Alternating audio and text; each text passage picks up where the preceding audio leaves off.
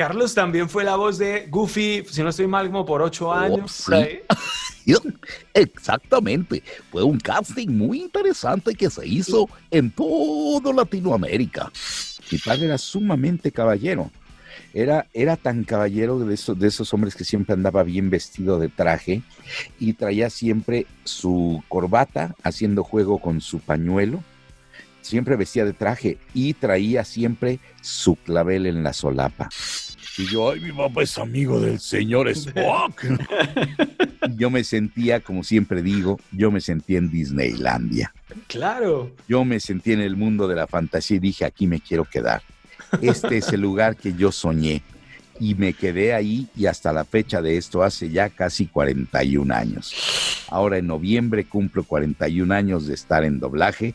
Entré en el año de 1979 en noviembre y desde entonces a la fecha no he parado de trabajar en doblaje. Oye, Carlos, ¿cuál, cuál fue ese primer papel que recuerdas, el, el que te dieron ahí después de que te presentaran a todos los amigos de, de tu padre? un papel muy importante. Eh, estaban en un quirófano y se acercaba un, un, eh, asistente médico que decía, doctor, aquí está el bisturí. Y ya. Ese fue mi debut. El podcast salvaje. Entonces, bienvenidos a este podcast salvaje. El podcast salvaje. El podcast salvaje. El podcast. El podcast salvaje. Y pues también, Carlos, pues es que el palmarés es muy grande, pero también hay un personaje que de ese nos, nos gustaría centrarnos un poco y es la historia alrededor de Alf. Totalmente, me encanta Alf. Y además es que, eh, por ejemplo, mi compañero Fego estuvo investigando e indagando cómo Alf, la versión norteamericana, las voces, Ajá. es totalmente distinto a lo que se hizo para Latinoamérica. Latinoamérica. Claro, sí. la idiosincrasia y la cultura es totalmente distinta, pero si el Alf norteamericano se hubiera mantenido de alguna manera para el latinoamericano, tal vez hubiera sido un fracaso, un fiasco, porque el Alf que nosotros conocemos es, El- es el- increíble. El máximo. Bueno, pues la historia es muy curiosa. Eh, esto sucede, yo entro a trabajar en Oruga con el maestro Álvarez y ahí me da mis primeras oportunidades de mis primeras series y de mis primeros personajes importantes en, esta, en este estudio que se llamaba eh, Servicio Internacional de Sonido, pero eh, se le conocía como Oruga en el mundo del doblaje porque estaba en la calle que se llamaba Oruga. Ah. Entonces todo el mundo, voy a Oruga. Y Oruga está, eh, era el Servicio Internacional de Sonido. Claro. Entonces el maestro Álvarez y otros, otros directores como Rosanel Aguirre, como Rogelio González Garza, el güerito, le decíamos el güero González Garza, como don Pancho Colmenero, me dan mis primeras oportunidades para trabajar con ellos.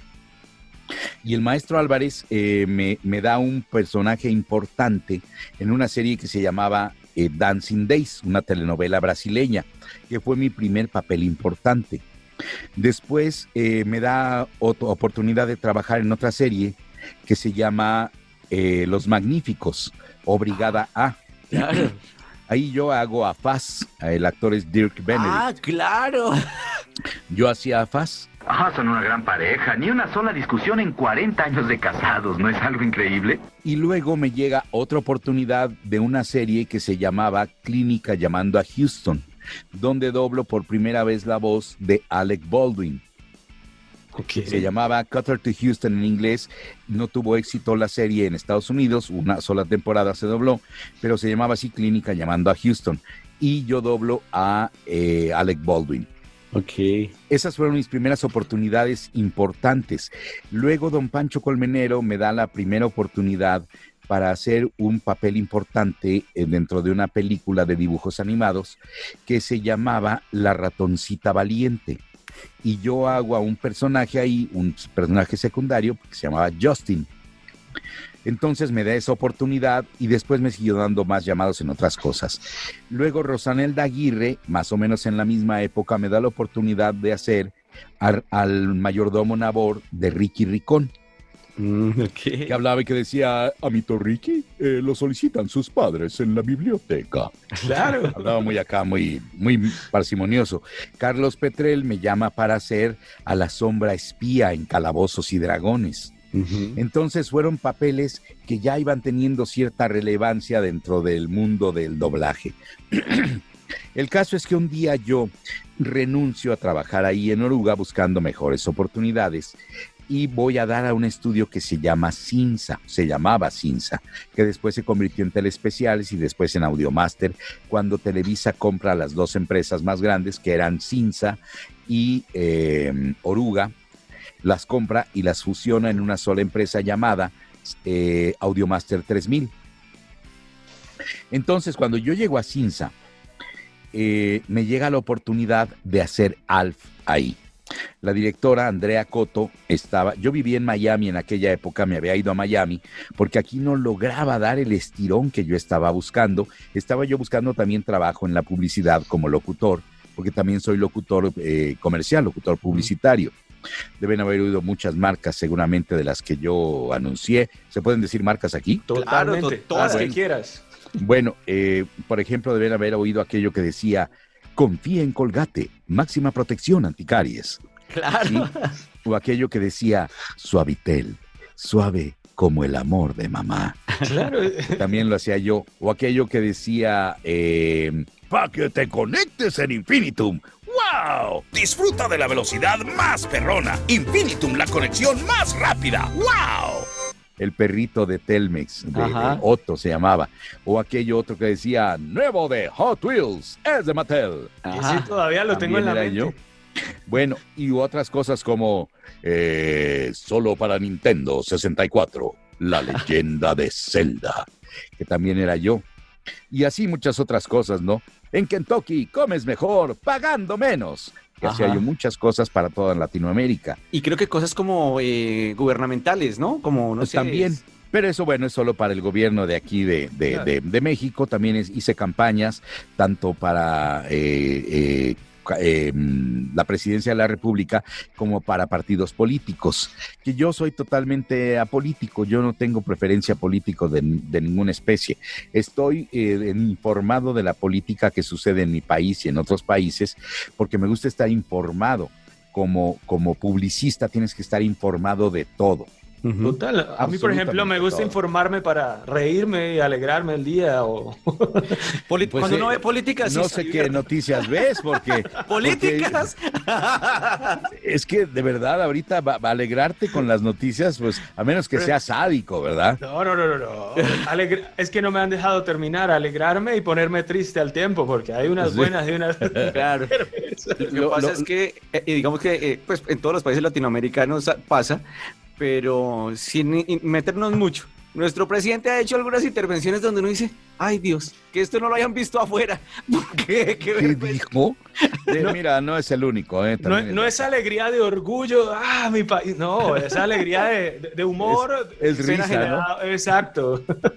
Sí, sí, sí, es, es risa de que dices, híjole, qué barbaridad, ¿no? Acaba de meter las cuatro y todavía metió la cola. Por si había fallado, ¿no? Las cuatro y la cola. El podcast salvaje. Entonces yo llego ahí y Andrea Coto, te digo, la directora, me dice, oye, ayúdame a ver una serie eh, que, que voy a empezar a dirigir. Me la acaban de dar y todo el rollo. Yo había regresado porque había fallecido mi abuela. Yo vivía en Miami y en Miami trabajaba haciendo algo de doblaje, grabando algunos comerciales también como locutor y como, como modelo de imagen también eh, con las locuciones. En aquella época estaba yo delgado, eh, no, no la cara que tengo ahorita, porque ahorita ya soy una caricatura de lo que yo era de joven. Ay, no. Pero de joven estaba yo galán, de joven estaba yo galán, tenía mi personalidad, vestido de charro, sí me veía yo, portaba bien el traje de charro. Ahorita ya soy una caricatura de lo que fue en aquellas épocas. Pero cuando eh, me llego aquí a México para los funerales de mi abuela y llego a reportarme a los estudios porque iba a estar yo un poquito más de un mes aquí en México. Entonces me empiezo a reportar en los estudios para estar trabajando en lo que me regresaba a Miami, porque en Miami me iban a lanzar como cantante. Ah, ok. Entonces, y aquí, bueno, es toda una historia muy larga de errores de juventud, que por un error mío de juventud, yo no hice eh, lo que tenía que haber hecho con mi cartilla del Servicio Militar Nacional. Ah. Presentarme a todas y cada una de las veces que era, era todos los sábados, ir a marchar, así se le llamaba. De repente me daba flojera y tenía yo un amigo, entre comillas, que era sargento, y me dijo, no te preocupes, yo te marco como que fuiste, ¿sí? Pero me das eh, una lanita. Y entonces, bueno, pues pagas tu falta, me decía, se puede pagar tu falta. Y yo de repente o venía muy, muy desvelado de la noche anterior, eh, eh, eh, estudiando o habían estado jugando con mis amigos, etcétera, pues estaba yo chavo. Había yo hecho mi, mi servicio militar, yo había entrado como, como eh, anticipado, como anticipo, así se le llamaba. Yo había metido mi cartilla a los 17 años en lugar de meterlo a los 18. Entonces yo un año antes pues quería marchar, pero de repente me decía mi amigo, no, no, no, mira, yo pago la falta y no sé qué. Pero resulta que gracias a esas faltas no deberías tener faltas. Ah, Sí, o sea, podías, tenías derecho de tener una cierta cantidad de faltas. Pero pues yo cada rato faltaba y él me decía, no te preocupes, no hay problema. Y a final de cuentas, cuando me entrega mi cartilla, me la entrega sin los sellos que debía tener oficialmente. O sea, me vio la cara, porque no debía yo faltar, creo que más de tres veces en el año, ¿sí? Tres veces en el año. Se Te, autorizaban tres veces nada más. Y yo, no sé, falté como 10, 12 veces. Entonces, eh, cuando me entrega mi cartilla, no, ya está liberada, ya está bien, mira, están los sellos de la defensa y no sé cuánto. Pues la cartilla no estaba liberada realmente, porque yo no había cubierto los días que tenía que estar marchando. Y yo no lo sabía. Yo pensaba que eh, sí. Y yo le presentaba mi cartilla en todas partes y nunca nadie me dijo nada. Hasta que en esa ocasión yo quiero regresarme a Miami y me dicen en el aeropuerto, su cartilla no está liberada. ¿Qué? Sí, su cartilla le faltan los sellos de liberación. ¿Cómo que los sellos de liberación? Sí. La cartilla era, era eh, el requisito que te la liberaran porque habías cumplido con toda la instrucción militar. Sí. ¿sí? Por eso se llamaba liberada. Y yo no había cumplido con todos los días obligatorios de, del- del- de la marcha, ¿no? del marchar. Y entonces no me dejaron salir del país y me tuve que quedar aquí a resolver el problema. Ya después me pude ir cuando ya pude resolver el problema. Pero eh, ese tiempo que me tuve que quedar, yo perdí la oportunidad de trabajar en Miami como cantante porque la que me iba a representar tomó otro proyecto y ya a mí me dejó de lado y yo ya no volví a encontrar a alguien que verdaderamente estuviera tan conectada y tan colocada como estaba ella, porque ella era parte del staff de relaciones públicas de José Luis Rodríguez el Puma. Culpable soy yo por haberte tenido. Ah, ya pues el venezolano. Sí, estaba colocadísima, colocadísima la mujer. Y le dieron un proyecto de producir un programa y dejó de lado la representación mía para dedicarse a producir el programa. Entonces, error de juventud, a quien me esté oyendo, jóvenes, aprovechen todos los estudios y todo lo que tengan que hacer, háganlo como debe ser, porque con el correr del tiempo los errores se pagan. En el momento más crucial de tu vida, el error que cometiste de omisión o el error que cometiste de flojera o el error que cometiste de haber desdeñado algo, te va a pegar en ese momento. Y te vas a perder seguramente la oportunidad más grande de tu vida por un error o por una flojera o por una desidia o por un descuido. ¿Sí? No lo hagan. No lo hagan. Eso se los doy como recomendación encarecida. No doy consejos porque no soy quien para dar consejos, pero es una recomendación encarecida que les hago. No cometan esos errores que a mí me costó el no haberme lanzado como cantante cuando ya tenía yo la bandeja puesta, la bandeja de plata estaba todo puesto para yo poder ser cantante. Ahorita seguramente ya hubiera sido yo un cantante muy, muy famoso, muy reconocido, porque en aquella época, eh, cuando se acercó esta muchacha para decirme que si no tenía yo representante y que me quería representar, ella me dijo eh, ese, ese año que me dijo yo te voy a representar y en un año te garantizo que tú vas a ser un cantante muy conocido aquí en Miami y de- te vamos a estar lanzando en Latinoamérica y en un año tú vas a, eh, yo voy a manejar un, el Mercedes que me quiero comprar y tú vas a manejar el coche que quieras. Le dije, ay, me encantaría un Ferrari. Ese lo vas a manejar. ¿Qué? Ese lo vas a tener, me dijo.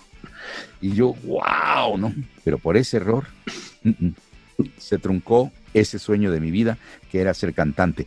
Porque yo en aquella época cantaba, cantaba con mariachi, pero cantaba muchas otras cosas. Eso te iba a preguntar, ¿qué género eh, eh, querías cantar en esa época? En aquella época cantaba yo de todo. Cantaba balada, cantaba ranchero, cantaba, eh, pues no sé cómo llamarle a la canción que, por ejemplo, eh, había canciones, por ejemplo, de José Luis Rodríguez, que a mí me gustaban mucho las canciones.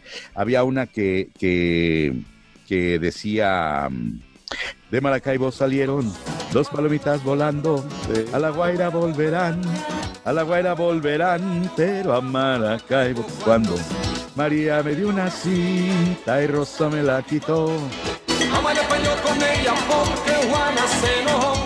Y cantaba una de, eh, canción de un amigo muy querido, un actor de doblaje mexicano, muy talentoso, músico y todo eso, que se llamaba La Brujería, que él me la había dado para que me la llevara yo y me decía, seguro que allá la vas a poder hacer un éxito, que se llama La Brujería. Era también una canción así medio cumbiosa que decía, mm, te diré lo que pensé el día que te miré. Pensé que yo te quería y te atraparía, merced. Corriendo fui a consultar al señor brujo Pascual. Me pidió tres pelos tuyos para poderte embrujar. Entonces yo fui a tu encuentro, fue cuando me tropecé. Te tiré de los cabellos y tres pelos te arranqué. Pam, pam, con la brujería, con la brujería, con la brujería te voy a atrapar. Esa canción es de Eduardo Tejedo. Ajá. Me la había dado a mí muy gentilmente para que yo me la llevara y que fuera una canción propia, que no cantara yo los covers de otros cantantes, sino que fuera una canción mía. Y luego otro amigo me dio otra canción que, que él se llama Nacho Medrano y en aquella época él era director musical de un grupo muy conocido llamado Pandora. Claro. Él era su director musical y compuso una canción que decía, eh, ahorita, mm, eh, yo traigo un, traigo un carnaval en mi corazón y canto y canto alegre siempre una canción. Yo traigo, traigo un carnaval en mi corazón y solo por una chica pierdo yo la razón.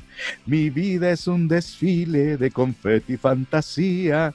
Las chicas rubias morenas ya conocen mi cantar. Ya se me olvidó la, la, la tonada. Pero mi- mis palabras en el aire, porque como era yo locutor, resuenan todo el día. Por eso canto y canto, por eso bailo y bailo, por eso canto y canto esta canción. Yo traigo, traigo un carnaval en mi corazón, y etcétera, ¿no?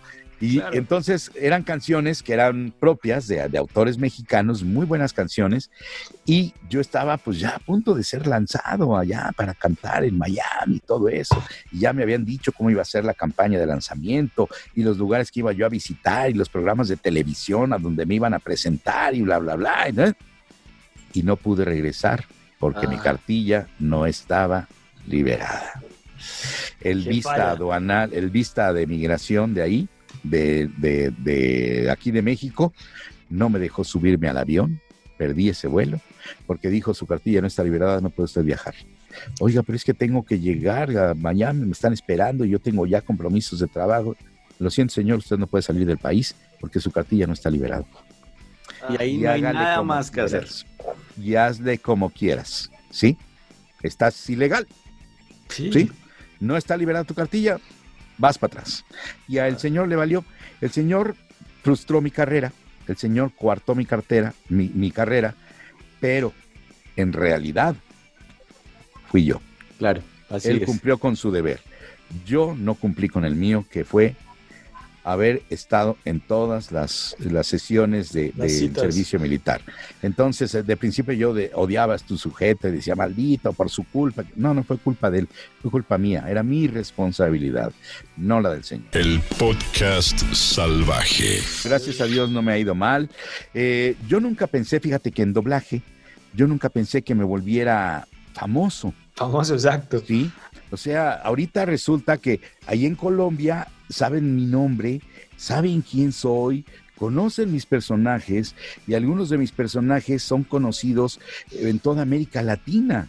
Sí, hasta en España de repente hay gente que me escribe y me dice que yo soy fan de Alf y soy fan de Woody y yo digo de Dragon Ball, soy fan Dragon de Ball. Piccolo y dices, wow, jamás pensé yo trascender y que a estas alturas del partido hubiera gente que me conociera, porque yo entré a doblaje pensando en que nadie iba a saber de mí, porque nos decíamos los oscuros mineros del arte, porque trabajábamos en estudios oscuros, eh, apartados de las luces, de las cámaras y de cualquier cosa que pudiera exponernos ante la vista del público.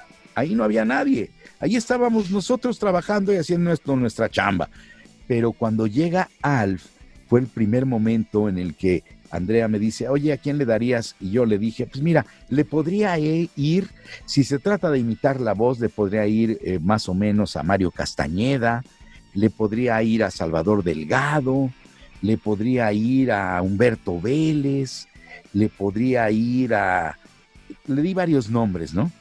De a quienes les podría ir el personaje de Alf, porque tendrían que imitar la voz original de Alf, que a la sazón era, eh, hablaba, decía Alf, hacía en inglés, era eh, Paul Fusco, decía, hello Willie, what's the matter, huh? Ok, no problem. Y la risa, que era muy característica de Alf, se reía de, "Oh, oh, oh, oh". This was my street. now, now, if Willie fixes my ship, Paul Fusco, que era la voz original de Alf, en inglés. Pero cuando yo lo oigo, trato de imitarlo y se oía bobo, ¿no? Hola, Willy, ¿cómo estás? No hay problema. Oh, oh, oh. Yo decía, no, algo le, Le está falta, falta picante, le Sí, falta chispa. el sabor latino. Y entonces le dije a la directora Andrea, le dije, oye, déjame cambiarle la voz, ¿no? Este, ah, porque para esto cuando ya le di todos los actores que yo creía que podían hacerlo, me dice, bueno, ¿y por qué no lo haces tú? Le dije, es que yo nada más voy a estar aquí poquito más de un mes y no sé si alcanza el tiempo para hacer los capítulos. Déjame hablar a producción para ver cuántos capítulos hay y a ver cuándo, eh, en cuánto tiempo planean hacerlos. Total, habló a producción y le dijeron, sí, pues hay, hay una temporada nada más y los pueden hacer en poco menos de un mes.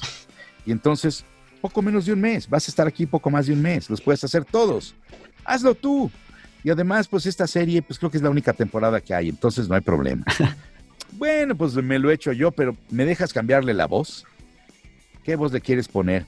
Le dije, pues mira, yo como lo veo, que es así medio relajiento y irreverente y que hace lo que se le pega a su regalada gana, eh, se me figura como si fuera así un, un negro del Bronx, así despapalloso y dicharachero y acá y muy echador y todo. Y para mí el personaje eh, más representativo eh, de la raza negra es del cual yo soy ídolo, soy súper fan, me parece el mejor cantante que ha dado la historia del jazz, Louis Armstrong. Sí. Uy, claro. A mí la gente me dice, no, es que Frank Sinatra, es que no, no, no, para mí cantará muy bonito Frank Sinatra, eh, cantará muy bonito, bonito Perry Como, actualmente Michael Bublé, pero Louis Armstrong le ponía un sabor al jazz. Sí, y señor. trompetista bueno, o sea, insuperable. Louis Armstrong es uno de mis grandes ídolos, sí, soy su super fan. Y entonces yo le decía a la directora, le digo, oye, yo creo que, que mm, la voz que le va puede ser una voz así aguardentosa como la de Louis Armstrong. Así de que I found my thrill on Blueberry Hill.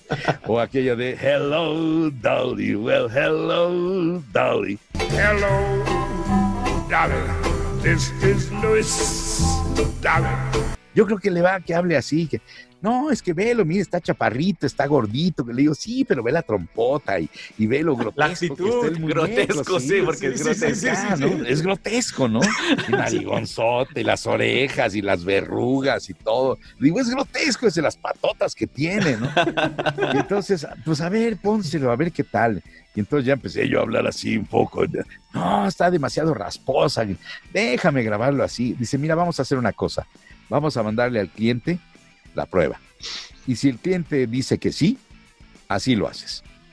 Bueno, pues órale. Y entonces lo grabé así y se le mandó al cliente. Y el cliente respondió a los dos, tres días, me encantó que se quede esa voz. Ah, Qué bien. Y entonces ya Qué bueno, porque si no así. se hubiera tirado todo. Sí, y eso fue como llego a ser el personaje de Alf y hablar como él acostumbra hablar. Ya ves que habla y corta las palabras. No Sí. habla de corrido, no habla de corrido diciendo así, hola Willy, ¿cómo estás? No, dice, hola Willy, ¿cómo estás? Sí, tiene un ritmo diferente. Entonces, no Porque solo la voz. Eh, Sí, no, de pero- Melmac. Exa- Exacto, sí, soy melmaquiano. Y allá comemos gatos. Por eso tengo perritos como mascotas, porque si no me estaría comiendo a mis mascotas. Pero el caso es que lo empiezo a hacer así y resulta que a la gente le gusta. ¿Sí? Y al gustarle a la gente, pronto hubo una, una, mm, eh, una, una publicación en una revista que eh, hablaba de la voz de Alf, que era una voz muy extraña, en un personaje muy extraño, en una historia muy, Muy extraña. extraña, claro. O sea, todo era extraño en esa serie. Y entonces, pues yo digo, ay, pues mira, no estuvo tan mal que le pusiera esa voz. Y, eh, yo le decidí cambiarle la voz porque eh, yo había seguido el ejemplo de alguien que fue mi gran maestro y además mi muy querido amigo, Jorge Arbizu, el conocido Tata Tata. que Jorge Alviso ha sido mi ejemplo y uno de mis mejores maestros, que tuve yo varios maestros que luego fueron mis amigos, Narciso Busquets, uno de mis grandes profesores, de mis grandes mentores en el mundo del doblaje, eh, Víctor Alcocer, Julio Lucena, Víctor Mares, el maestro Álvarez, Luis Manuel Pelayo, Carlos Petrel, o sea, yo puedo seguir dando nombres y todos ellos me enseñaron muchas cosas muy valiosas para poder hacer mis caracterizaciones. Pero de Arbizu eh, encontré la capacidad de improvisación, la capacidad de poder eh, recrear un personaje, no solo hacerlo igual, sino darle otro, otro tinte, otro cariz y a veces hasta frases ingeniosas, ¿no? Y en el caso de Alf recuerdo una que fue criticada de momento, pero después ya se convirtió en algo muy simpático. Ya ven que hay una escena donde aparece Alf y le jala la cortina de baño a Kate al principio de, de cuando empieza la serie.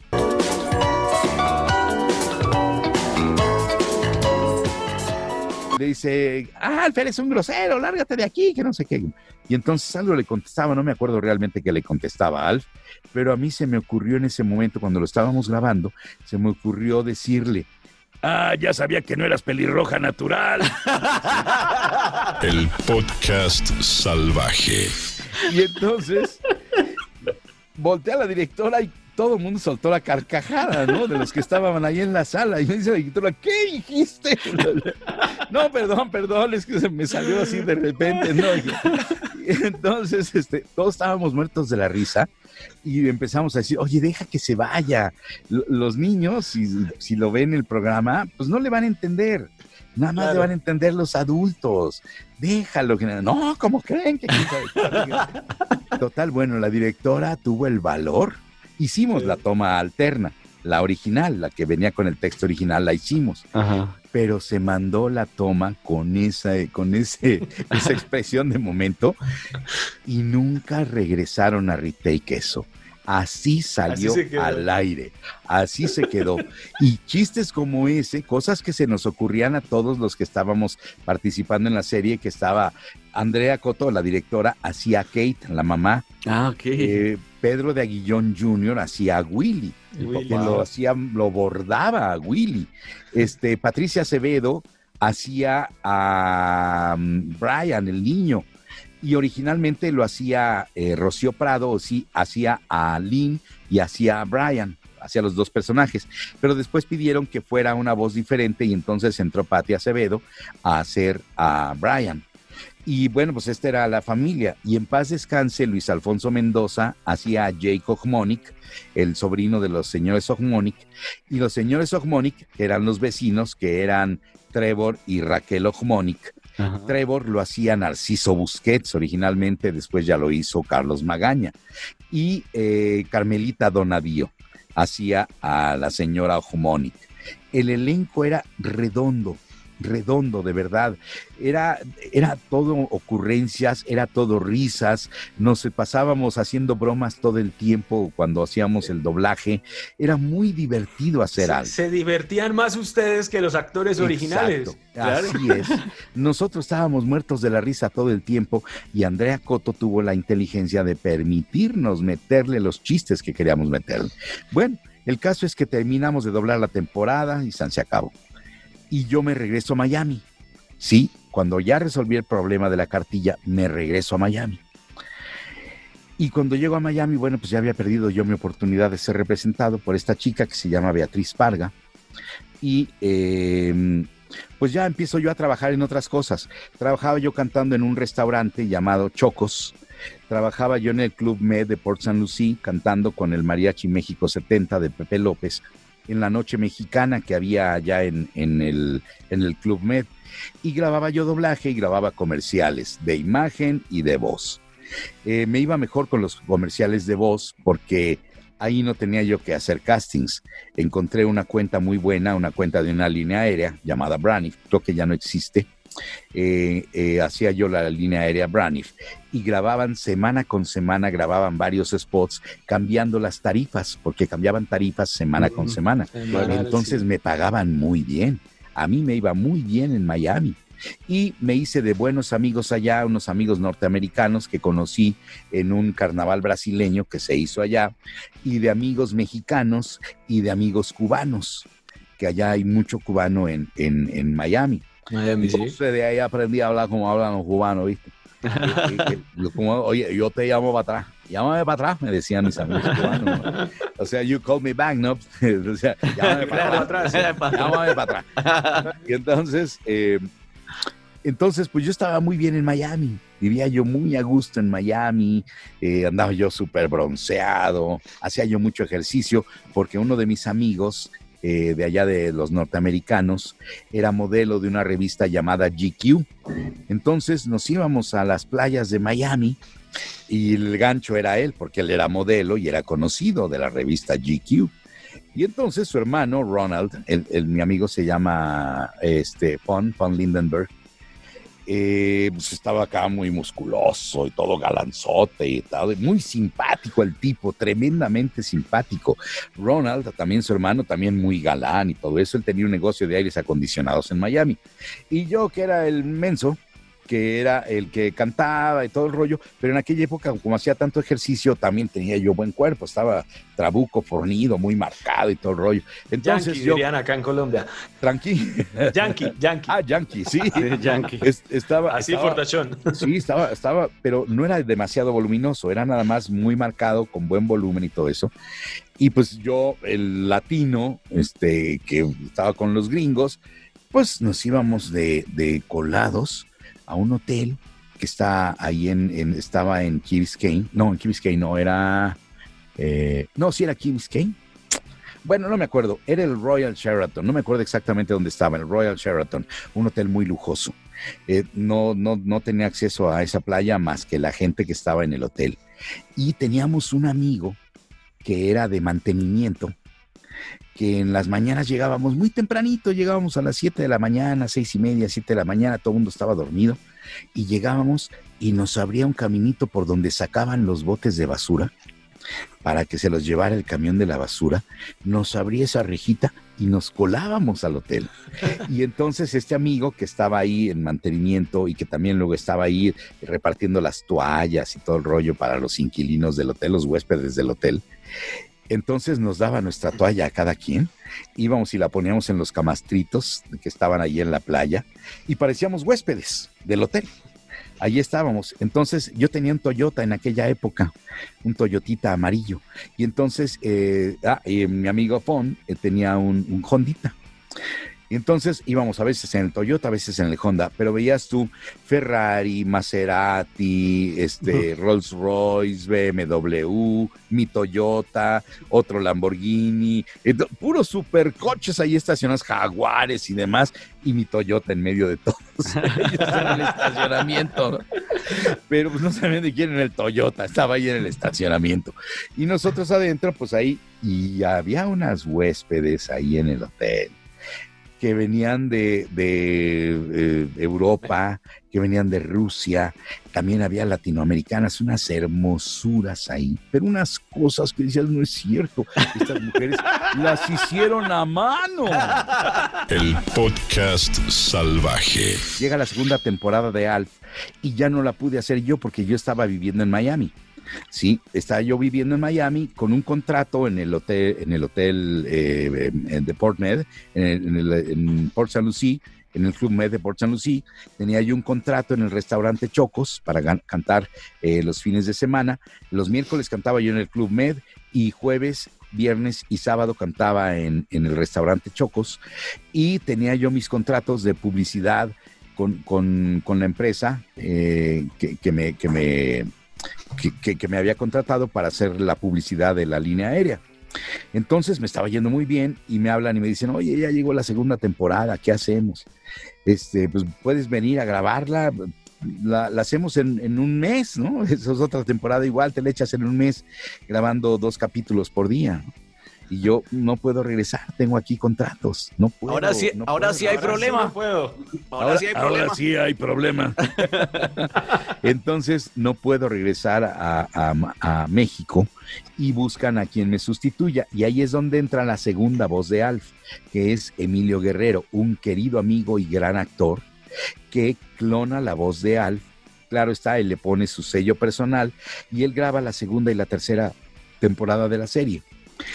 Y para ese entonces yo luego regreso a México y cuando regreso a México, eh, porque me regresó el homesick, yo estaba de verdad ya, yo quería regresarme a México, me estaba yendo muy bien en Miami, pero yo me regresé a México por el homesick, sí, el homesick me regresó.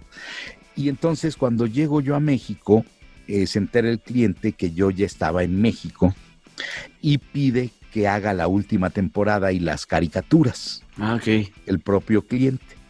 Entonces regreso yo, retomo el personaje de Alf y hago la, cuarta temporada, las caricaturas. Eso es la historia con Alf, pero para entonces ya Alf ya había tenido repercusión en el público y ya se había hablado incluso en reportajes en algunas revistas de espectáculos y todo eso, de que a la gente le gustaba mucho la serie y sobre todo les gustaba mucho esa voz, que era muy peculiar y que no era igual a la original. Esa es la historia con Alf. Y además, ¿Es mi, es mi impresión o, o Alf solo gustó en Latinoamérica y, y no tanto en, en Estados Unidos? ¿O acá en Latinoamérica probablemente hubiera podido continuar de temporada en temporada? Yo supongo que eh, gustó más en América Latina que, que allá en, en Estados Unidos, porque en la cuarta temporada suspendieron la serie. Se hicieron cuatro temporadas y la cancelaron. Pero acá en América Latina, según tengo entendido hasta la fecha, hay canales que siguen pasando la serie Alf. de Alf. Lo siguen pasando. y además a decir- Sigo esperando a que Netflix la meta algún día, así como metió el príncipe del rap. Además que Alf hace parte de la cultura latinoamericana que hasta hubo pues mucho merchandising como hace normal en, en- en muchas eh, series y ese tipo de, de cosas. Pero por ejemplo, no sé cómo pasó en México, pero en Colombia las mujeres empezaron a tener peinados, iban a los salones de belleza, peluquerías, no sé cómo les Hágame el Alf. Hágame el copete Alf. Y era el peinado así. Alf. Y ya, y se volvió parte de la lengua. Hágame el En copete Alf. serio, el copete Alf, así se peinaban. Ah, yo tengo copete, pero no es. No es. No, Mira, No. para hacer una referencia, por ejemplo, este grupo mexicano Flans, esas niñas Ajá. tenían unos peinados así, pero aquí en. Colombia se les decía copete Alf y ya estaba claro, peluquería sabía Qué bueno. que estaba el copete Alf. El podcast salvaje. Entonces, quiere decir que el personaje sigue gustando y sigue siendo un personaje querido. Y tuvo solo cuatro temporadas. No, es un, no son eternidades como las 10 temporadas de Friends o las 12 temporadas de Seinfeld o de, eh, bueno, los 700 y pico de capítulos de Dragon Ball, ¿no? No. O de los cuántos años que se ha doblado Los Simpson. No. Exacto. Alf con solo cuatro temporadas se quedó en la memoria de la gente y la gente en ese top 10 o top 20, no sé cuánto, que, que la gente pone sus series, sus series preferidas, siempre está Alf, siempre es que- está ahí. En esa época ser irreverente era algo... Ah, Es un superhéroe. Exacto, sí. Sí, bueno, pues gracias, ¿eh? No vuelo, pero bueno, en mi nave sí. Oye, Carlos, eh, Sí. Hay otra, eh, pues algo muy importante que lo hablamos al, al- al principio, que es eh, Toy Story, que definitivamente también es una, un- una, una can- una saga de películas muy en esa se has estado todas las películas. Pero no, es, a No. eso iba. Hay una parte, más allá de hablar que, pues, que eres la voz de Woody, uno de los protagonistas de Toy Story, sí me gustaría que nos contaras acerca de una anécdota donde tú dijiste un día, voy a hacerlo gratis. Ah, ¿Cómo Mira. fue eso? en, Woody, eh, yo llego también con una anécdota. Es otro personaje que me toca por suerte de la vida o porque estás en el momento adecuado con la preparación adecuada. A mí me llamó eh, el director don Pancho Colmenero para hacer casting de una película nueva, eh, que era una historia de juguetes y me llama para hacer casting para un personaje llamado Buzz Lightyear. Y volar al infinito y más allá. Porque mi voz se presta mucho más para Buzz Lightyear que para Woody. sí. Eh, ustedes me oyen hablar, que esta es mi voz normal con la que yo hablo, y cuando me llaman para el casting, pues yo me pulo para hacer el al infinito y más allá. Sí, muy épico acá y todo esto. Que al final de cuentas, en ese personaje se quedó un queridísimo amigo, gran actor también, que se llama José Luis Orozco, que él es el que hace la voz de Buzz Lightyear. Ajá. Bueno, pues yo llego a hacer el casting para Buzz Lightyear. Era el último día del casting, ya al final del día del último día. Y entonces, ya que termino de hacer mi casting para Buzz Lightyear, me dice Don Pancho, me dice, eh, oye Carlos, antes de que te vayas, no va a llegar ya un actor al que llamé para el casting de otro personaje. No me ayudas poniendo ahí una voz, la que tú quieras, una voz X, eh, para que no se vaya incompleto el casting, ¿no? Nada más me falta ese track, me falta esa voz. Entonces ayúdame ahí poniéndole la voz que tú quieras. Pues ¿cuál es, don Pancho? Pues mira, es ese vaquero flaco. Y entonces aparece ahí el vaquero flaco. Yo digo, oiga, pero ese no me va para nada. Sí, ya sé, no te va para nada, pero por eso te llamé para Buzz Lightyear. Pero no quiero mandar eh, incompleto el casting, nomás para cubrir el expediente. Pues ahí le pone la voz que tú quieras.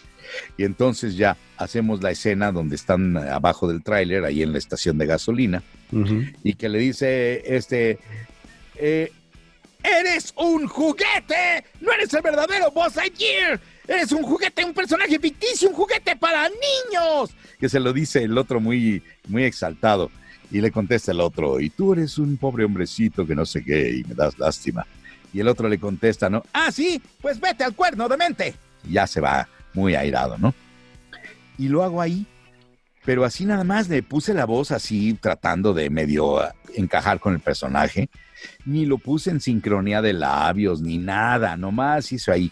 Le dije, oiga, déjeme, ya, ya lo ensayé, pues vamos a grabarlo ahora bien. No, no, no te preocupes, vamos a mandar nada más esta muestra de voz, pero tú vienes para Buzz Lightyear. Esta nada más fue para que no se vaya incompleto el casting. Bueno, tú vas para Buzz Lightyear y seguramente me gustó mucho tu casting para eso. Y bueno, pues ya, me voy, gracias, don Pancho, y me voy. A las semanas, dos, tres semanas, me hablan y me dicen, ¿qué crees? Te quedaste con el casting que viniste a hacer. Tú, sí, vamos soy a grabar. Exacto, ¿sí? Y dije, wow, me quedé con la navaja suiza espacial, ¿no? Y entonces, cuando llego el día de la grabación, resulta que ya estoy aquí y dice, ah, muy bien, pues vamos a grabar, ¿no? Y aparece el vaquero flaco en la pantalla, ¿no? Y lo veo. Lo cambiaron, digo, este no. Sí, le digo a- al director, le dije, oiga, este, ese no es el personaje para el que yo vine a hacer casting, ¿no? Dice, pues, ¿qué crees? Que les gustó tu voz y, y para ese personaje y te quedaste con él. Y yo, oiga, pero es que es muy agudo, me, me va a costar mucho trabajo, no es para mi voz. Y aquí ya lo caricaturizo, ya lo hago más teatral. eh, la respuesta que me dio don Pancho eh, cuando lo platico. Entonces digo que él me contestó muy paternal, muy tiernamente, muy, con mucho comedimiento y me contesta y me dice, bueno, puedes o no. Eso sí fue la respuesta. claro. Esa sí fue la respuesta. Bueno, puedes o no. Si no, para pues ahorita decirles a ellos, ¿no? Digo, bueno, puedes o no. Bu- buscamos otro. Sí. Entonces, y me quedo pensando y le digo, no, sí, sí puedo. Bueno, pues entonces pone loop. Sí, señor. Y entonces ya me pongo en el atril y empecé a grabar. Y la verdad me costó trabajo encontrar la personalidad y encontrar al personaje, porque es un personaje muy disparado, muy histérico, muy fársico de repente y tiene unos cambios dispares durísimos, incluso en el dibujo mayores a los que le había puesto Tom Hanks con la voz. En el dibujo se ve todavía más exaltado y se ve todavía más disparado Woody. Entonces, pues yo trato de apegarme a lo que me, a lo que me está marcando el dibujo. Ahí yo me apegué. Mucha gente me dice que mi personaje está más loco, el que yo hice en español, que el de Tom Hanks. Pero es que yo me apegué al dibujo que estaba viendo y cuando el dibujo hace esas cosas, pues yo pum, me tengo que disparar.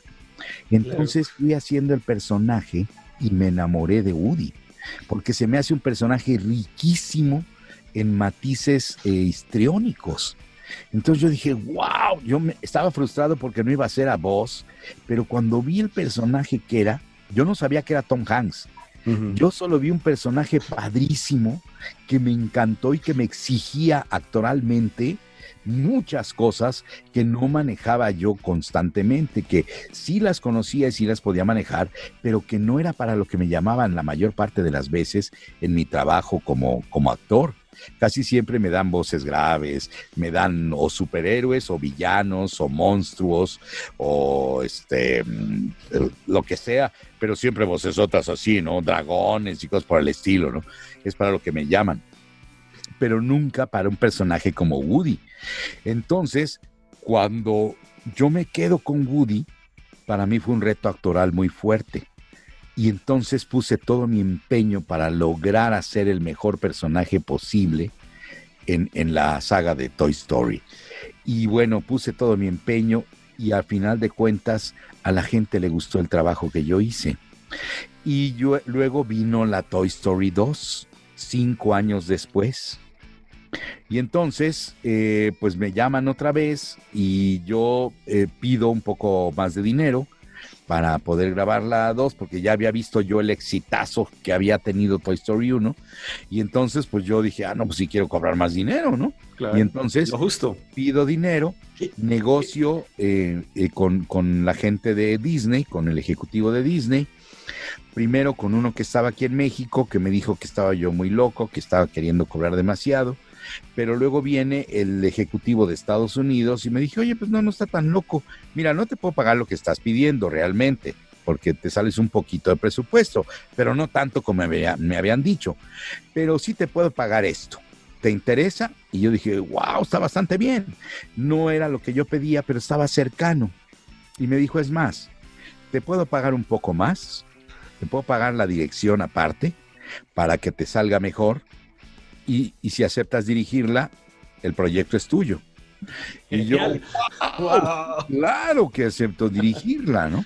Entonces me llegan las dos cosas al mismo tiempo. El personaje que me acepta, aceptan pagarme algo bastante decente y me ofrecen la dirección, pues yo dije, va, lo acepto. Entonces dirigí el doblaje de Toy Story 2 y además hice mi personaje. Cuando viene Toy Story 3, este ejecutivo que estaba en Estados Unidos ya no trabajaba con Disney, ya se había quedado al frente el que estaba aquí en México. Y entonces eh, intento negociar con él, no logro llegar nunca a entrar en comunicación con él, le hablé varias veces, este, siempre estaba ah, teniendo algo más que hacer. Y total, eh, el, el, el del estudio, el dueño del estudio, es quien negocia conmigo y me pide eh, que le dé una cantidad para reportársela al ejecutivo. Entonces, eh, yo le dije, pues quiero hablar con él directamente, ¿no? Para negociarlo. No, pero es que me pidió que, que, te pidiera el dato y todo. No, no, mira, yo lo hablo con él directamente. No, por favor, porque pues, ya ves que es un poco exigente y luego, si no le llevo el dato, pues no quiero tener problemas. Le dije, ok, bueno, y le di una cantidad fumadísima, una cantidad voladísima. Me dice, ¿cómo, Carlos? ¿Estás loco? Ya lo sé, no voy a pedir eso, no quiero eso, no. Sí estoy loco, pero no tanto. ¿Sí? No, no, no me siento Tom Hanks, pues. ¿sí? okay. O sea, yo lo doblo, pero sí quisiera un poco más de lo que cobré la vez pasada. ¿Sí? Diez años después. ¿no? Claro, sí. Y entonces eh, me dice, bueno, pues yo voy a pasar el dato. Le dije, mira, la realidad es que quiero cobrar esta cantidad. Ah, bueno, eso está mucho más, mucho más decente. Le digo, sí, esa es la realidad de lo que quiero cobrar. Quiero cobrar esta cantidad. Dísela. Total, después me vuelve a hablar y me dice que, que, que no, que no hay esa cantidad, eh, la que yo pedía, pero que me pueden pagar otra cantidad. Pero esa cantidad era la cuarta parte de lo que yo había, había cobrado 10 años antes. Ah. ¿Sí? no. Entonces, yo dije, uh, más bien me parece que esta es una estrategia para que yo deje el personaje. Eh, porque ya había tenido yo eh, también discrepancias con este ejecutivo eh, en otro proyecto con Goofy, cuando yo hacía la voz de Goofy. Entonces él me ofreció un presupuesto para unos comerciales. Yo le dije que quería cobrar otro presupuesto. Me dijo que yo estaba demasiado alto. Yo le dije que pues eh, los comerciales no eran para Disney, eran para otra empresa, para una empresa refresquera que entonces pues yo quería negociar con la empresa refresquera y no con Disney, porque pues Disney lo único que tenía que hacer era cuidar que no se mal utilizaran sus personajes, ¿no? Pero que si me estaba contratando la empresa refresquera, pues yo quería negociar con la empresa refresquera. Entonces me dijo, no, pues es que este es el presupuesto que hay. Y le dije, no, pues está muy bajo. Me dijo, pues si no lo aceptas voy a tener que hacer casting y, vas a tener que dejar hacer el personaje, te voy a quitar el personaje. Entonces le dije, pues el personaje no es mío, yo lo estoy haciendo porque hicieron un casting en América Latina, que al que me invitó, por cierto, don Pancho Colmenero también. Él me invitó a hacer, él hacía antes la voz de Goofy. Uh -huh. Y entonces cuando se hace el casting a nivel latinoamericano, él me invita a participar en el casting y yo al principio no quería ir, le decía, es que es una falta de respeto para usted, don Pancho, pues cómo lo quieren quitar, si yo crecí con su voz eh, en Goofy, ¿no? Para mí usted es Goofy. Me dijo, pero en Estados Unidos tienen eh, la idea de que quieren que se apegue más la voz eh, mexicana y, y la, la, voz para Latinoamérica a la voz que se hace eh, originalmente en los Estados Unidos, ¿no? Que la hace un actor que se llama Bill Farmer. Uh -huh. Entonces, eh, pues yo ya es un hecho que ya me van a quitar el personaje pero entonces pues me gustaría que lo hiciera alguien de los que trabajamos en este grupo, ¿no? Entonces por eso te estoy invitando al casting, ojalá, ojalá, y no se vaya a otro país y se quede aquí en México para que se siga trabajando aquí este grupo que hemos logrado hacer, una familia, nos llamamos la familia Disney. Okay. Entonces, bueno, pues voy y hago el casting, hago ese casting y resulta que me quedo con el personaje para un casting que se hizo a nivel latinoamericano. Entonces me quedo yo con el personaje y se sigue haciendo aquí. Y luego lo hago todos estos años que ya acabas de mencionar, ocho años, que hice el personaje. Pero cuando llega un nuevo proyecto, llega este nuevo proyecto que, que era la, eran los comerciales y me hablan del de, de ejecutivo este, me dice que, que pues el presupuesto es uno y yo le digo que no lo acepto, que yo quiero cobrar otra cantidad más elevada. Y entonces al, querer cobrar esa cantidad más elevada, eh, me dice el que no hay. me ofrece una cantidad mucho menor. Y yo le dije, pero si eso es lo que cobro normalmente por hacer los comerciales con mi voz normal, ¿no? Este es un personaje especial, soy el autorizado, tengo un contrato firmado con Disney de que yo soy la voz autorizada para hacerlo para América Latina, pues este, quiero hacer valer eso, ¿no? Me dijo, no, pues si no aceptas, voy a tener que cambiarte. Ah. Pues sabes qué, no me digas eso, porque invariablemente te voy a decir, no acepto. ¿Sí? No me digas, esto es lo que hay, lo tomas o lo dejas, porque lo voy a dejar. ¿Sí? Porque me conoce muy bien, éramos muy buenos amigos, muy, muy buenos amigos, o sea, sí, super brothers.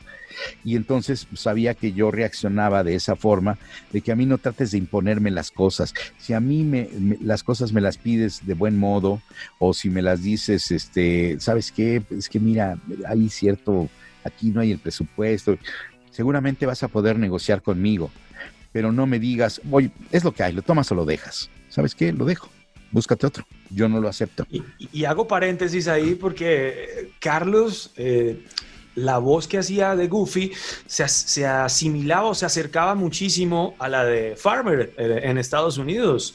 Era, lograbas como las mismas subidas y bajadas, como dicen ustedes. Sí, e- personaje. eso fue lo, lo principal que estaban solicitando, que era lo más que fuera lo más parecido a la voz de Bill Farmer. Entonces, yo, digamos que mi, mi- mi instrucción era, tienes que clonar la voz, tienes que clonar eh, eh, las intenciones, los matices, tienes que clonar a Bill Farmer, pero en español, ¿sí? Esa era la instrucción. Tienes que clonar a Bill Farmer en español.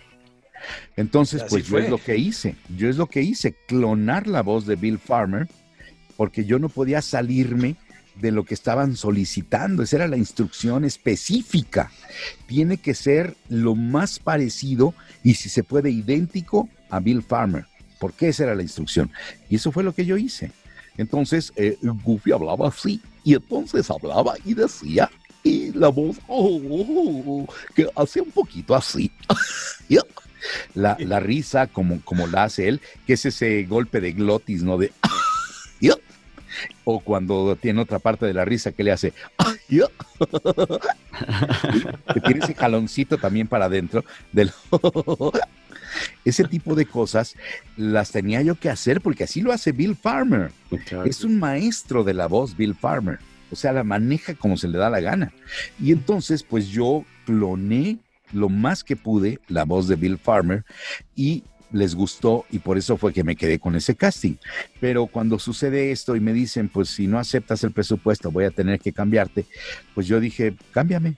Yo no soy dueño del personaje, yo estoy solicitando un mejor presupuesto, no lo está pagando Disney, lo está pagando la empresa refresquera y yo no veo por qué es una, una empresa refresquera internacional, no veo por qué no podría pagar lo que estoy solicitando, porque tampoco estaba yo cobrando las perlas de la Virgen, estaba yo cobrando, de verdad, estaba yo cobrando bien a secas, bien a secas. Cobraba yo lo mismo, quería cobrar lo mismo que estaba yo cobrando por hacer los comerciales de Colgate, ¿sí? Ya ves que decía yo, confía en Colgate, máxima protección anticaries. Bueno, Colgate me pagaba eso y yo quería cobrar lo mismo. Yo dije, pues es algo que no está disparado. Y en Colgate yo no puse la tarifa. A mí me pusieron la tarifa directamente los de Colgate. Me dijeron, hay esto. Y yo lo dije, ay, está muy bien pagado. ¿Lo aceptas? lo acepto. ¿Sí? ¿Cuándo Ahí empiezo? nunca puse- sí, nunca puse pretexto porque estaba bien pagado. Pero si, si me dicen, este, lo tomas o lo dejas y yo siento que está mal, pues invariablemente lo voy a dejar. Como sucedió donde sí no cobré por hacer mi personaje fue en Harry Potter, Severus Snape. Snape, ajá. Y tampoco cobré la película de Dragon Ball Evolution. Tampoco cobré por hacer a Piccolo, porque no me gustó el presupuesto y dije, no tienen para pagar, no cobro nada, lo hago gratis. Si ustedes como empresa no tienen dinero para pagar lo que yo estoy pidiendo, bueno, pues entonces no se los cobro. Seguramente no tienen el presupuesto suficiente y lo quiero hacer gratis porque quiero estar en el proyecto. me gusta el proyecto y lo voy a hacer sin cobrar. Además que no me imagino que, hubieran hecho la película sin la voz de Carlos y, y Piccolo no sonar. Claro. Hubiera sido un desastre. Pues bueno, estuvieron a punto de hacerla sin que estuviera Mario Castañeda como Goku, ¿eh? Sí, esa es otra anécdota que les puede contar Mario Castañeda. Mario no estaba ya en la película. Ya había otro Qué riesgo tan grande. Sí, ya había otro actor que iba a hacer la voz de Goku eh, en Dragon Ball Evolution. Y cuando yo llego y escucho la voz del otro actor y le pregunto yo al director, le dije, oye, ¿no va a estar Mario haciendo? Me dijo, no, es que es muy chavito, velo. Es un chavito que está en, high school y ya pues Mario ya, ya tiene sus años, ¿no? Le digo, pero la voz de Mario es muy fresca. Mario sigue teniendo voz muy juvenil. ¿Ya lo probaste? ¿Le hiciste casting? No, no le he hecho casting pues hazle el casting, total, si hace el casting y, no, no funciona, pues ya por lo menos le diste la oportunidad, ¿no? Yo te sugiero, porque el fandom de, Dragon Ball se te va a venir encima. Exacto. Estás hablando de que es Goku, no es Piccolo, no es Vegeta, no es este eh, Krillin o cualquier otro personaje. Es Goku es el principal. La estrella, sí. Sí, es la estrella, es Goku, no es cualquier otro, todos los demás son muy importantes, ¿sí? O somos muy importantes todos los demás. Pero Goku es Goku, punto. Es el personaje de Dragon Ball. Mucha gente ni siquiera dice Dragon Ball, dicen la esa de Goku. Siempre es Goku. Ha llamado Goku la serie. Sí, exacto. Si se llama Goku, así se queda. Entonces le digo, te vas a echar a todos los fans de la serie encima porque no, ni siquiera le diste el beneficio de la duda de que venga y lo haga. Me dijo, fíjate que tienes razón, Carlos. Sí, fíjate que le voy a llamar. Y entonces le llamó para hacer el casting. Le hace el casting y a los tres loops le dijo, va, te sale perfecto, te quedas tú. Por favor. sí, porque el Mario, su voz es muy juvenil, su voz se mantiene muy fresca. Le oyes el timbre de voz y no, no crees que es una persona que tiene 50 años, ¿no? Y mira que hasta el sol de hoy yo veo lo que hace en TikTok, porque a veces hace la voz de Goku ahí o las todas las que ha hecho, es la misma, o sea, no, no ha cambiado en nada. No ha cambiado, sigue siendo la misma voz de Goku. Entonces era ilógico que porque juzgabas que tenía más edad, su voz hubiera cambiado. No, él tenía la misma voz. Entonces, por eso te digo, es una anécdota que, está dentro de Dragon Ball, que estuvieron a punto de meter la pata y no poner a Mario en, la, en, el personaje de Goku. Que la película fue un fracaso, que estuvo muy mal es otra cosa, sí. Lo que ustedes quieran, eso es otro asunto pero el chiste es que Goku, aunque la película fuera mala, tenía que ser Goku. El podcast salvaje. Oye, Carlos, después de, todo este recorrido donde hemos eh, entendido, disfrutado cómo ha sido tu proceso profesional, artístico y personal, pues ahí llega un momento donde queremos saber un poco acerca de musicalmente tú cómo te eh, disfrutas la vida. Nos gustaría que nos regalaras como un playlist de cinco canciones eh, que son como las de las de tu vida, las que te representan y que tú le, gustaría te gustaría compartir con nuestros seguidores. De lo que sea. Aquí, aquí cabe lo que sea. Pero, pero si Carlos no se acuerda, de pronto Alf puede de pronto Sí, ah, bueno, ¿qué le gusta al bobo de Carlos? Eh, bueno, déjame ver. Déjame ver. Eh, esa no. no, esa no, esa es pornográfica. El podcast salvaje. Lo primero de lo que yo tengo eh, memoria era un arrullo, pero ese no lo van a encontrar en ningún lado porque ese era un arrullo que me cantaba mi mamá eh, y mi tía me la, me la cantaban en una canción de cuna. Pero hay una canción de cuna que me cantaba mi mamá cuando yo era niño que este mm, no recuerdo el título, pero es de Francisco Gabilondo Soler que dice em, a la hora en que la luna se asoma tras el tejado, Inclinada sobre la cuna, la coneja está con cuidado. Su conejito cayó enfermito. Ay, pequeño, pobre de ti. La barriguita le duele al conejo porque en la tarde comió perejil. Doña Coneja estaba perpleja y a su otro hijo dijo por fin, ponte aunque sea el sombrero y corre ligero, hay que ir a comprar cinco de linimento y no pierdas tiempo para regresar. Corre a la botica, tócales la puerta y dile al boticario, por favor, que despache pronto el mejor remedio para barriguitas con dolor. Corre, conejo, corre, porque tu hermanito ya no puede más. Pero al volver recorre el mismo camino con velocidad. No recuerdo cómo se llama, pero esa canción me encantaba a mi mamá cuando era yo niño y la Ah. tengo ahí con mucho cariño. Si encuentras a lo mejor en internet, pones ahí la letra y seguro te va a aparecer. no vamos, te- tenlo por seguro que no vamos a buscar otra. Vamos a dejar la que acabas de cantar. La que acabas de, como la acabas de Ah, interpretar. bueno. Pero escúchenla porque cantada por Gabilondo Soler, por Francisco Gabilondo Soler, es maravillosa. Y Vale. tiene los efectos de sonito, eso. Búsquenla también, canta, canta muy bonito esto. El podcast salvaje. Yo recuerdo mucho que mi papá, él escuchaba música clásica. Él eh, era fanático de la música clásica y se sabía al derecho y al revés los autores, los estilos, lo- lo- los, los, eh, eh, los directores, las orquestas, los intérpretes y todo el rollo. Y hay una que, que a mí me marcó mucho, que mi padre eh, me dijo que se llamaba Una noche en la árida montaña y la otra se llama Una noche en el Monte Calvo, que aparece en la película Fantasía, que si no mal recuerdo es de Modesto Mussorgsky.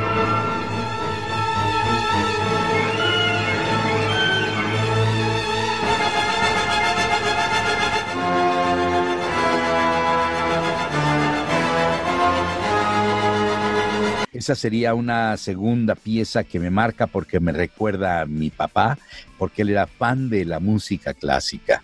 Y fueron mis primeros acercamientos a la música clásica con la película Fantasía de Walt Disney. Ok. Luego, eh, ya en mi época de, de adolescente, eh, hay una que también me marca, porque marca mi época en la que yo cambio de ser un chavito a ser ya un adolescente que volteaba a ver a las niñas y todo el rollo, y que es eh, una canción que cantaban los Jackson Five, que se llama ABC.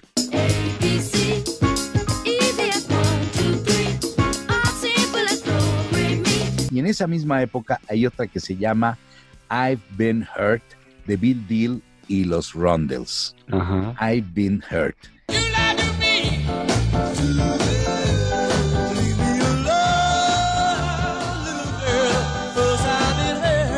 Inagada da Vida, que cantaba un grupo llamado Iron Butterfly.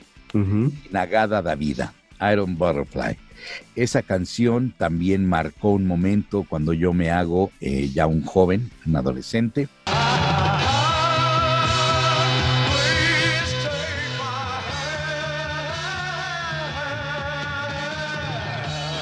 Y un grupo que también marcó eh, eh, mi, mi transición, que era los Doors, y que se llamaba eh, la canción eh, que me marcó en esa, en, ese, en esa época, que era Break On Through, interpuesto.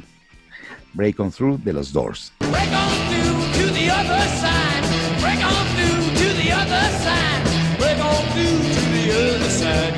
Luego ya más adelante, eh, cuando ya empiezo yo a, a cantar, que bueno, fueron varias canciones las que cantaba yo en la iglesia y todo el rollo, había una canción que me, que me gustaba mucho de Gilbert O'Sullivan, que se llama Alone Again. Sí, esa canción también es un parteaguas porque es cuando yo conozco a la mamá de mi hijo. Ah, ok, súper bien. Se llama eh, Alone Again de Gilbert O'Sullivan. It seems to me that there are more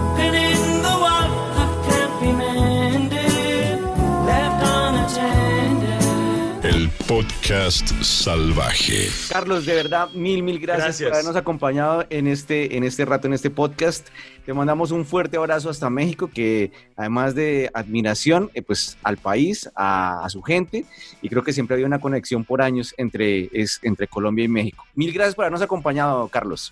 No, hombre, gracias a ustedes por haberme invitado, me le he pasado muy a gusto, me han dejado hablar y no debieron dejarme hablar porque luego me extiendo mucho.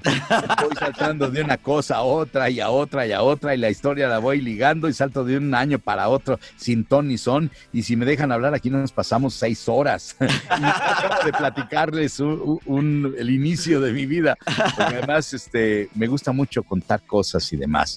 Entonces, de verdad, a los dos les agradezco mucho su buena onda, eh, les agradezco mucho el que me permitieran explayarme, no desplayarme como mucha gente dice, ay, se desplayó, Se Sí, desplayó. la playa, ¿no? No, me explayé, me explayé y les agradezco mucho el, esta invitación, ha estado muy divertida, ojalá pronto se repita y ojalá también pronto acepten ustedes venir a mi programa, porque yo también tengo un programa eh, vía internet. Carlos, cuídate mucho, eh, estaremos en contacto Igualmente nuevamente. ustedes. Un fuerte abrazo.